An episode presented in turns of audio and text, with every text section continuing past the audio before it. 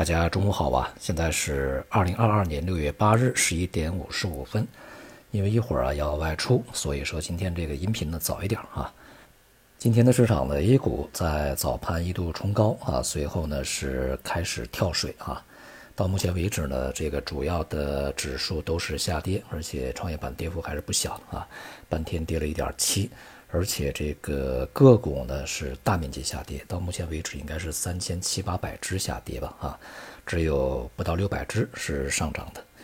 这样一个跳水行情呢，使得今天呢市场再度去走高收高的可能性呢已经非常小啊，除非有一些非常这个猛烈的利好，可能会承接整个大盘重新走强啊，但是这种可能性不是特别大啊。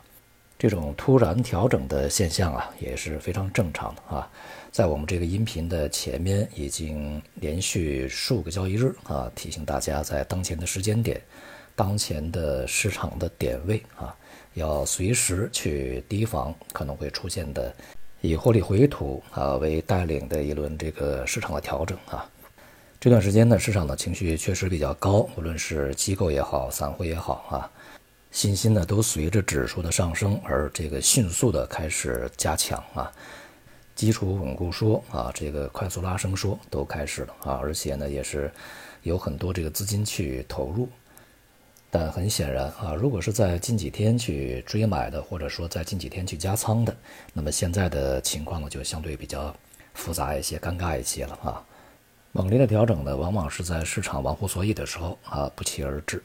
因此呢，还是那句话啊，你要在市场上涨之前提前的埋伏进去啊，等市场上涨以后啊，大家都发现市场上涨的时候，你要去提前去部署自己减仓出场的一个时机啊。虽然说啊，目前的调整啊，是否是这一轮反弹的终结还不能够去确认啊，还需要几个交易日的观察。但是呢，这种风险至少已经是大大的增加了。值得非常注意的是啊，今天市场的这个呃大幅调整啊、跳水啊，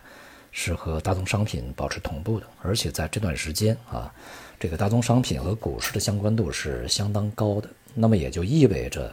在对风险市场的这个交易的过程中，呃，人们对于这个整个的逻辑啊，它是一个趋同的。那么也就是呢，现在市场呃更加关注的是未来经济增长的一个形势和情况啊。那么也就是说呢，经济如果强，那么需求就强，需求强，大宗商品价格就会高，同时呢，当然企业盈利也会好嘛，所以说股票价格也会涨啊，反之就会同步下跌。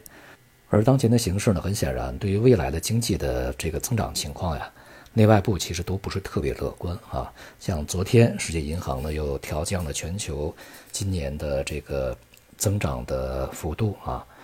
从之前的四点一啊下调到了百分之二点九，这个调整幅度是相当大的啊，并且呢，世界银行也专门指出呢，在未来全世界有可能会陷入到滞胀这样一个风险过程中。这样一来呢，也就从啊比较这个高级别的啊一些机构啊，他的看法和我们是一致的啊，就是我们在之前也是这样预期嘛，未来全世界最终的这个经济结果可能是一个相对比较典型的特征的滞胀啊。在这个过程中呢，利率的快速趋升啊，对于经济的压力是显而易见的。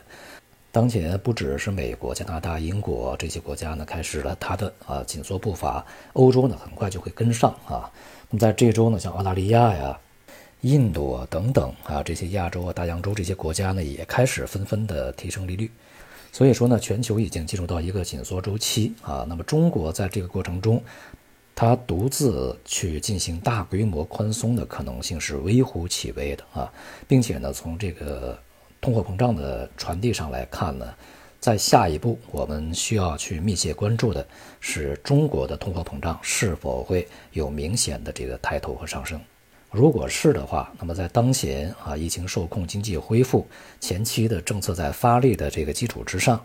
那么货币政策不可能再去放松，并且呢，可能在未来是趋紧的啊，这是我们需要去密切观察的。总而言之啊，全球经济的长期基本面不支持股市的长期的稳定的上行。而对于投资者而言呢，每一次的买入都应该在事先啊去考虑清楚，你究竟是捕捉一个反弹的波段呢？还是说现在股市已经开始进入到一个另一轮的长期上行过程中，开始这个大规模下注啊？这个在事先就要去考虑好。那么在这个事情发展过程之中啊，你才能够去根据市场的变化来去这个决定持有和卖出啊，而不是跟着市场的波动去追涨杀跌。好，总之啊，既然调整来了，那就看一看吧。好，今天就到这里，谢谢大家。